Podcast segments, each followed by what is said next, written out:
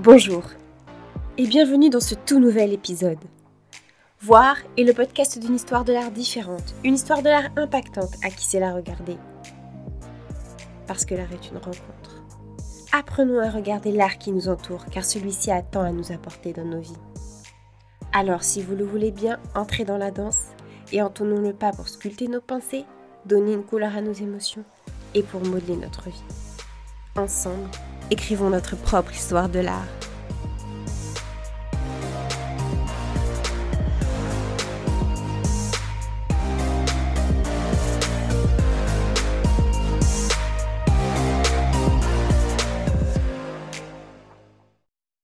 On se retrouve aujourd'hui pour un épisode consacré à Albrecht Dürer et plus précisément à ses autoportraits.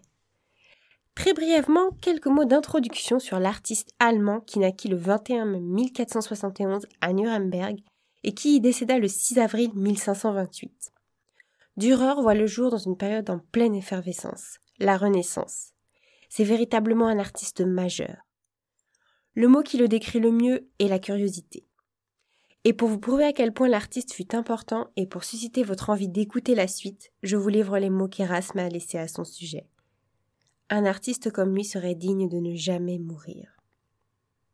Le thème de l'autoportrait comporte en son sein plusieurs questions qu'il est intéressant d'aborder ici et qui peuvent avoir une résonance avec ce que nous vivons au quotidien, et qui tiennent à l'image de soi, de celle que l'on porte sur nous-mêmes, et de celle que l'on renvoie au monde ou que l'on aimerait renvoyer au monde, et les deux ne sont pas toujours en accord. Les autoportraits sont donc des représentations de nous-mêmes avec lesquelles nous entretenons un rapport particulier, singulier, ceux de Dürer retranscrivent sa personnalité à différentes périodes de sa vie. Dans l'histoire de l'art, un autoportrait sera fondamentalement différent d'un autre selon sa destination. On en distingue deux grands types. Certains autoportraits sont réalisés pour se faire la main, selon une forme d'apprentissage, car il faut se rappeler que tous les artistes n'avaient pas à disposition des modèles pour s'exercer.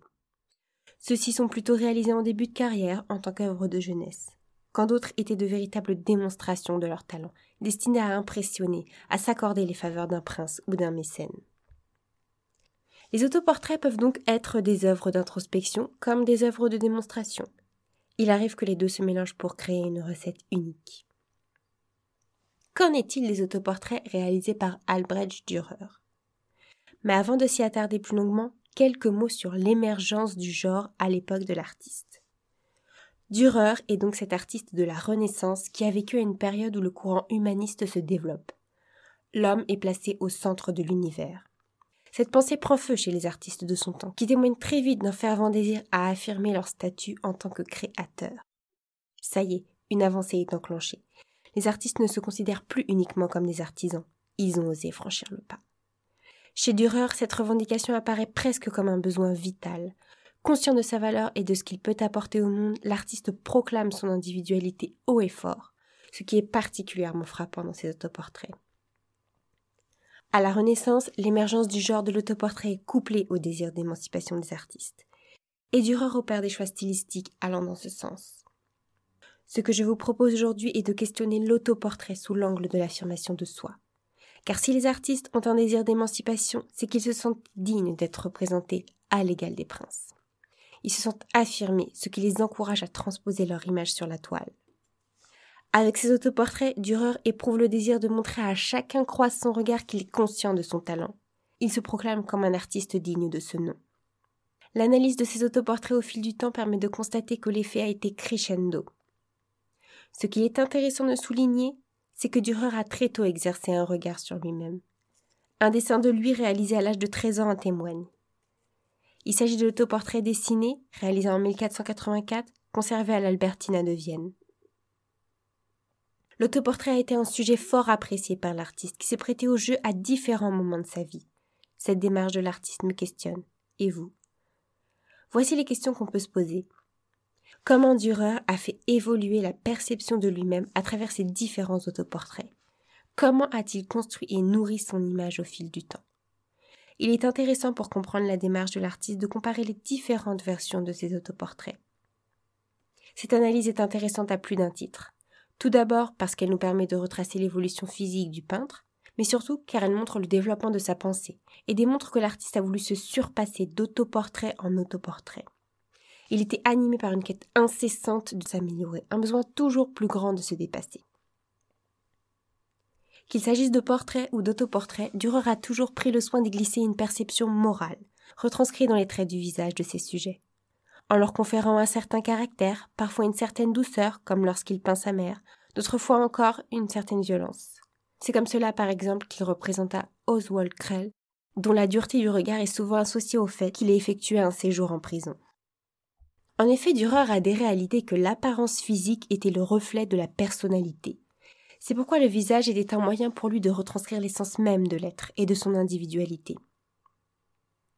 Attardons-nous dès à présent sur les autoportraits de Dürer, dont le premier est, comme nous venons de le voir, réalisé à 13 ans dans un dessin.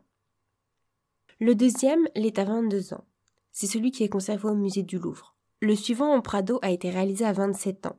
Et le dernier sur lequel nous reviendrons est peint lors de ses 28 ans. Bien sûr, ces autoportraits de Dürer ne sont pas les seuls.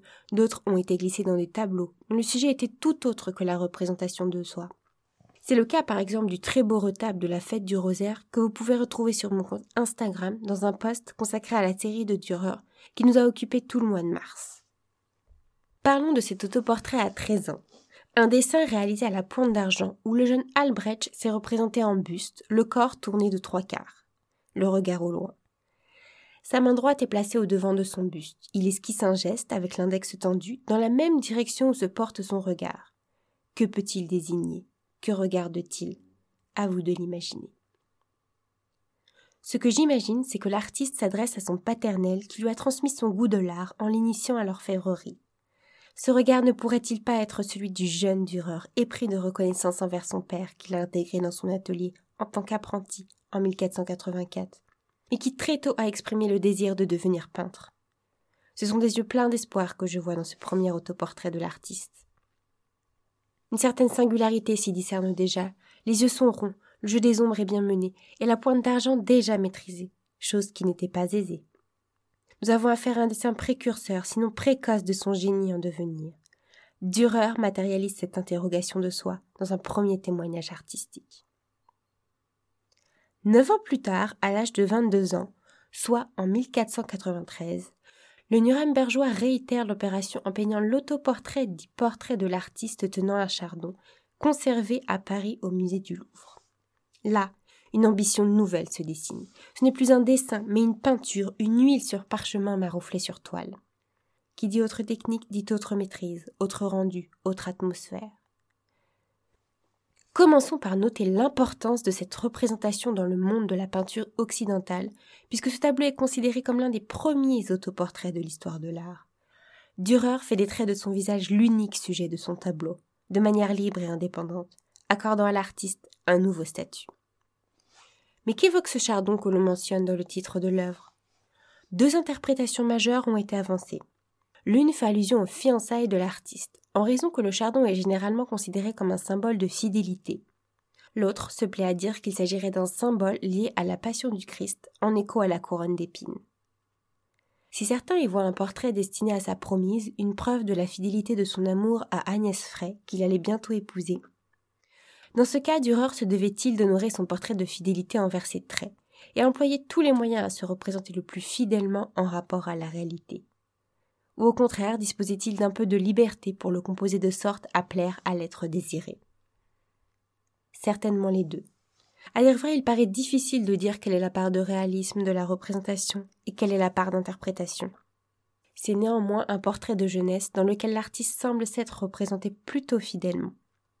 Nous le voyons dans la description de son visage, dont le dessin précis donne au cou une allure puissante, quelque peu contrebalancée par le menton qui, lui, est plutôt mince. Les yeux sont légèrement cernés. Le visage a été observé de manière attentive et précise, certainement à l'aide d'un miroir comme c'était l'usage à l'époque, et comme il l'a fait avec son dessin. L'ossature du cou et des pommettes bien apparentes est marquée d'une certaine dureté. En revanche, la lumière vient donner de l'éclat au visage et aux mains nous observons un beau modelé du visage qui s'harmonise avec le détail des mains, longues, fines, nerveuses, dont l'une retient délicatement le chardon, tandis que l'autre est occupée à en tordre la tige. C'est là un portrait très raffiné que nous livre l'artiste vêtu à la mode de l'époque. Un bonnet rouge à pompons, une élégante chemise brodée que viennent divertir des rubans rouges, une veste gancée. soit des vêtements soignés dont le rendu détail et des textures est d'une extrême minutie. À présent, il est temps de se demander qu'est-ce qui fait que cet autoportrait soit de Dürer, et qu'il soit le seul à l'avoir pu peindre. Imaginez, si nous ne savions pas qu'il s'agit d'un autoportrait, aurait-on pu croire qu'il s'agit d'un portrait de Dürer peint par un de ses contemporains? Finalement, qu'est-ce qui fait que cet autoportrait est un autoportrait? C'est une question que l'on ne pose pas, puisque Dürer a signé au-dessus de sa tête, je cite, Les choses m'arrivent comme il est écrit là-haut. Comme nous l'avons vu précédemment, Dürer innove en peignant un autoportrait autonome. Mais que peut signifier cette mention? Ne pourrait-elle pas être le signe d'une forme de conformité, la réponse à une attente Il suit le cours. Nous sommes là confrontés à une sorte de paradoxe. En se représentant ainsi, Dürer s'attend à quelque chose d'attendu, et en même temps il exprime une volonté de porter son œuvre vers quelque chose de nouveau, de porter sa création là où personne n'est encore allé. Il y a dans ce portrait le signe d'une tension, Dürer veut prouver qu'il est capable de suivre les règles traditionnelles de la peinture de portrait, car il espère profondément être reconnu par l'aristocratie de Nuremberg. Et en même temps, il nourrit un désir brûlant de s'écarter des conventions. Cette tension peut être perçue dans la posture de la tête, qui n'est pas complètement relâchée. Les piquants du chardon semblent pénétrer les pensées de l'artiste et se répandre aux alentours, dans le détail des boucles qui se dessinent, forment des vagues et semblent suivre leur propre conduite. Le chardon ne pourrait-il pas aussi être l'incarnation des épreuves, de l'adversité que Dürer devra surmonter pour être reconnu à sa juste valeur? Précisons qu'entre 1495 et 1506, l'artiste, attiré par l'aura intellectuelle et artistique, voyage en Italie, ce qui fut décisif dans sa formation et pour sa carrière. L'un des points marquants à son retour a été une prise de conscience, puisque Dürer écrit à Venise dans la lettre qui annonce son retour à Nuremberg, je cite Oh, comme j'aurais froid en pensant au soleil. Ici, je suis un seigneur, chez moi, un parasite. Ces voyages ont véritablement nourri ses réflexions sur le statut de l'artiste, notamment au travers de la pensée humaniste. François Cheng, dans le pèlerinage au Louvre, a décrit l'autoportrait au chardon avec un mot fort que je trouve très pertinent. Engagement. L'auteur voit ce tableau comme un acte d'engagement avant tout envers sa vocation, la création artistique. Dans ce tableau, Dürer s'engage à créer, à peindre, à prouver son talent par son art en montrant une image de lui très singulière, personnelle, et peut-être que, comme l'écrit François Schenck, que de donner à sa personne un aspect christique est une manière de placer la création artistique sous le signe de la création divine, et donc de rehausser son art au rang d'une activité divine mais aussi de placer son art sous le signe de Dieu, en lui conférant une certaine protection.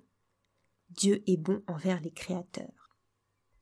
Par ailleurs, retranscrire ainsi son portrait sur la toile lui procure une certaine forme d'immortalité. La mort n'arrête pas tout. La peinture est là pour rappeler que ces hommes ont existé et que leurs visages sont inscrits dans l'art qui nous dépasse et surtout qui nous survit. D'ailleurs, les portraits de l'époque étaient aussi des hommages destinés à perpétuer un souvenir. Cet autoportrait interroge la destinée humaine et pose potentiellement la question du rôle de l'artiste et de son inspiration divine. Ainsi, l'autoportrait au chardon concilie une forme d'humilité et une fierté déjà bien présente chez l'artiste qui n'a que 22 ans. Attardons-nous dès à présent sur les différences entre ces deux représentations.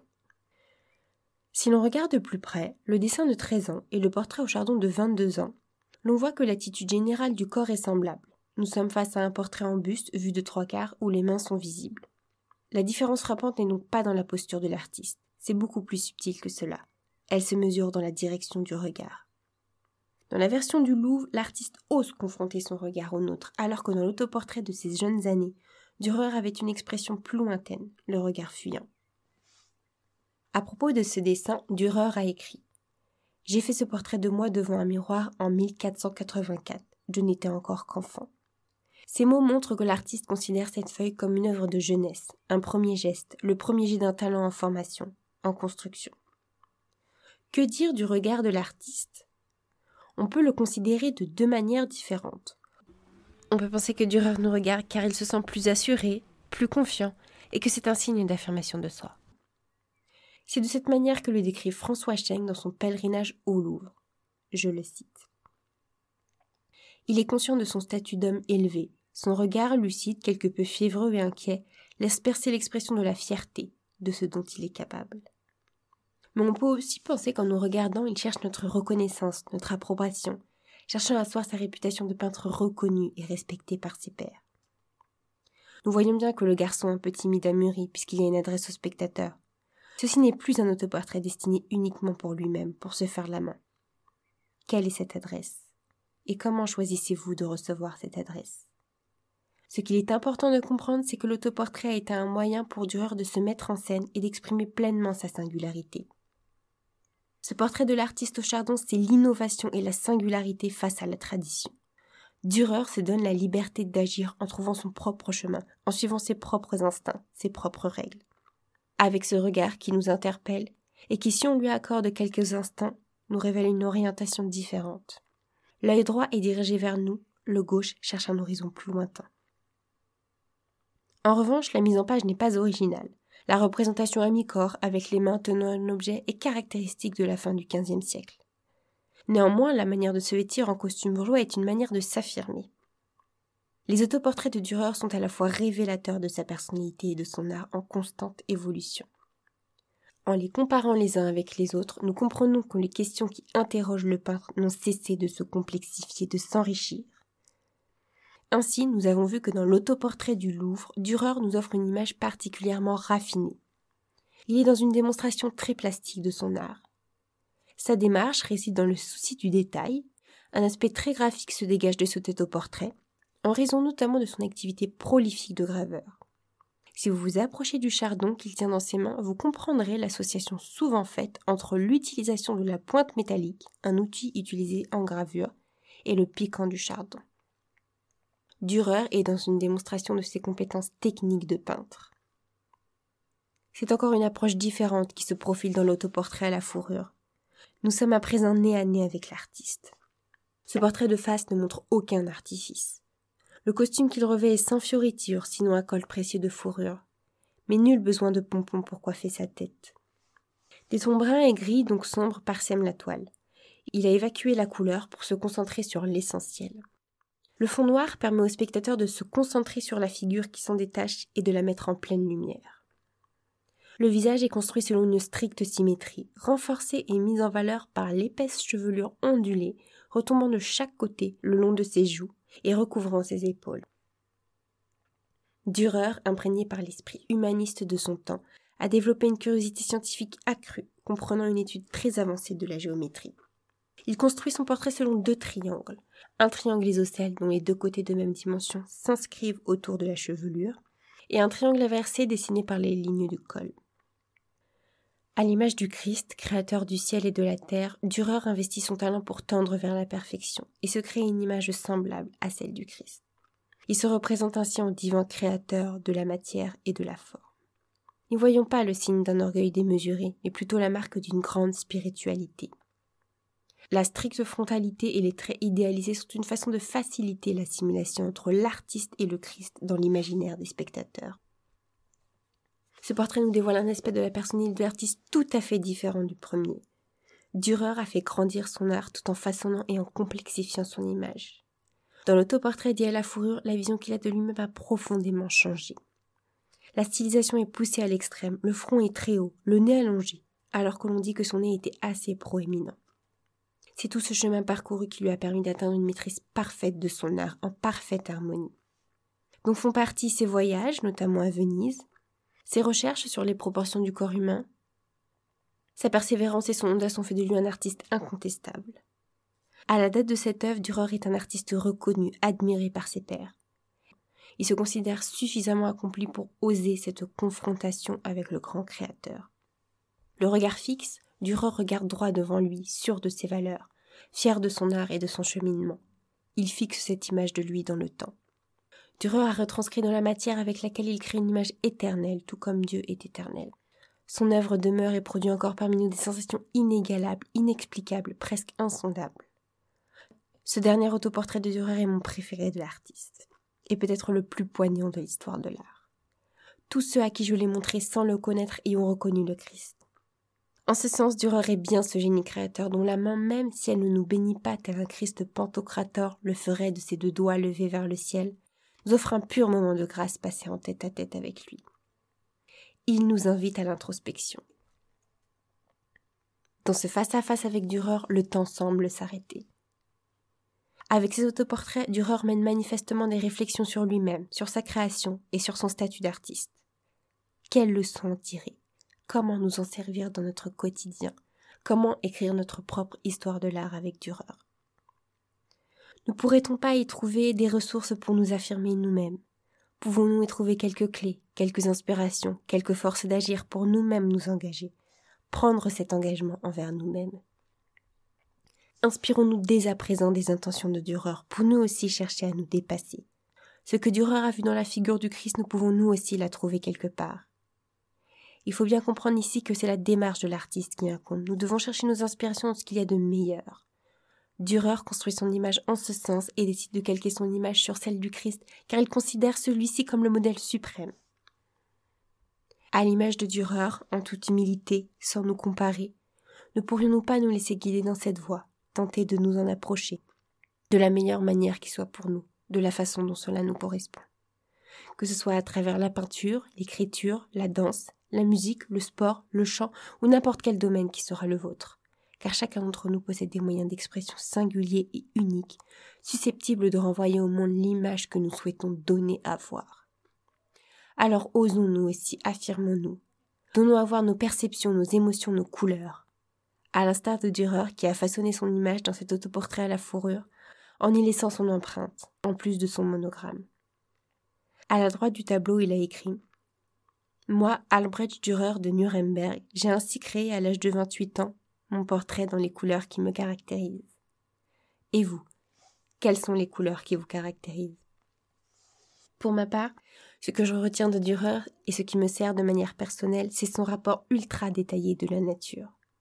Dans le dernier autoportrait dont je vous ai parlé, le peintre a pris soin de souligner chaque détail des poils de sa barbe à tel point qu'il a donné à sa pilosité des directions différentes. Son intérêt pour l'observation du réel est manifeste, et il a su trouver les moyens plastiques pour mettre en lumière ce qu'il observait. En développant un sens aiguisé des moindres détails, il employa des touches de lumière çà et là pour donner vie à ses créations, exalter la nature. Si je suis attentif à ce qui m'entoure, si j'ouvre l'œil sans me contenter de regarder sans voir, j'explore la nature et en découvre moi aussi la variété. Chaque lac, chaque rocher, chaque château est digne d'être contemplé, représenté et admiré. Dürer, très sensible aux paysages qu'il traversait lors de ses voyages, les a retranscrits dans ses aquarelles et dans ses carnets de voyage. Vous voyez tous la grande touffe d'herbe que Dürer a réalisée en 1503 et qui est conservée à l'Albertina de Vienne. La trouvez-vous banale? Je serais étonné que vous répondiez oui. Car Dürer a l'extraordinaire talent de sublimer ce qui peut sembler banal en le rendant digne. Chaque brindille d'herbe est digne d'être représenté, regardé à sa juste valeur. La beauté est partout autour de nous. Sachons la voir. Apprenons à la regarder à nouveau comme l'enfant qui découvre pour la première fois l'herbe fraîche du printemps pour se rouler dedans. Ressentons cette nature sous nos pieds. Je termine avec ces mots qui sont les siens.